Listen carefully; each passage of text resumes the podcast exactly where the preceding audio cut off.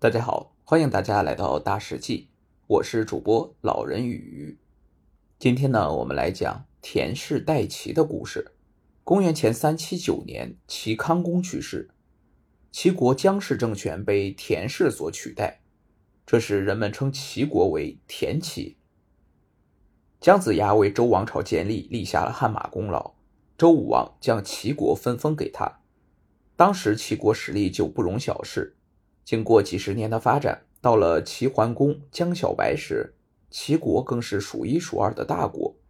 不过，恐怕连姜太公也不会想到，最后他的封地竟会从他的后代手中丢掉。田氏家族将成为他新的主人。陈完是陈国陈立公的儿子，他出生后，陈立公就为他卜了一卦。卦辞上说，陈完的后代将成为帝王，但是不在陈国。陈立公半信半疑，果然，陈立公死后，陈完就离开了陈国。公元前六七二年，陈完独自来到齐国，齐桓公想要任命他为卿，陈完推辞说：“我只是个逃命的人，你不杀我就已经很知足了，不敢再接受那么高的职位。”于是齐桓公就让他担任公正。不久，一个大夫想把女儿嫁给他。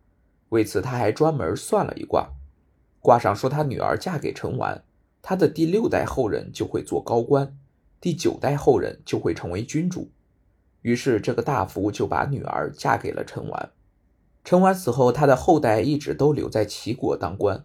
过了五代后，他的后代田桓子吴语得到了齐庄公的宠信。田吴语去世后，他的儿子田启在齐景公手下当官。这个齐景公是个昏君，他整天只知道自己享乐，完全不顾百姓的死活。晚年更是荒淫无度，贪图享受。国库里的粮食即使发霉了，他也不肯施舍给灾民。另外，他还抓了很多的百姓，为他建造宫殿。对待反抗的百姓，他下令砍掉他们的手脚。百姓对他非常的不满。这时，田启趁机想出一个办法，收买民心。他将齐国的量制由四进制改为五进制，百姓借粮时他就用五进制，还粮时呢他又用四进制，这样大斗借出，小斗收回，百姓就得到了好处。他们纷纷感谢田启。很快，田氏家族变得强大起来。有一次，齐景公派晏婴出使晋国，晏婴私下对叔相说：“齐国最终会是田家的。”几年后的一天，晏婴陪齐景公休息时，齐景公看到自己居住的豪华宫殿，叹气说：“我死后谁会居住在这儿呢？”晏婴说：“假如正像您说的那样的话，恐怕只有田家了。田家虽然没有做出什么大的功德，但他有恩于百姓。君主您征税多，而田启却施舍多，民心都向着他呢。如果你的后代稍微做得不好，”那么田家就会把握齐国大权。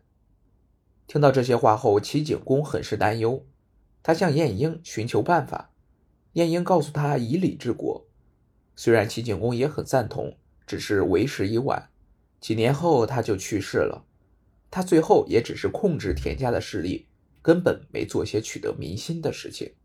在齐景公病重后，他让国下高张为相，辅佐他的儿子屠为太子。田启得知后不高兴了，他想让景公的另一个儿子杨生为太子。齐景公死后，田启假装拥护高国二相，暗地里却挑拨离间。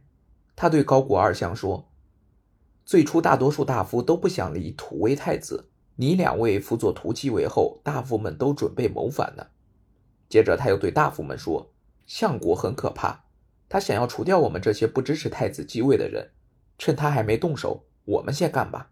于是田启带着大夫们领兵攻入宫廷，高国二相急忙迎战，不料最后失败。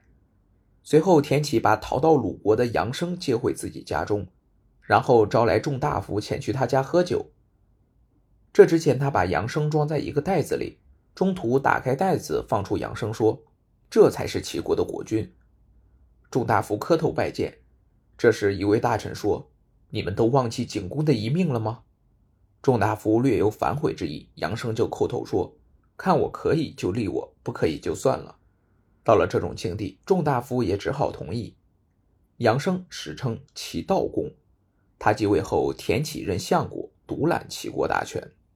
田启死后，齐悼公被杀，他的儿子继位，也就是齐简公。这时，田常在齐国担任左相，监止担任右相。齐简公宠信监止，田常心生嫉妒，于是他还是用父亲田启的老方法。用大斗把粮食借出，小斗收回。齐国大夫们上朝进谏，要齐简公废了田常的相位。齐简公并没有当回事。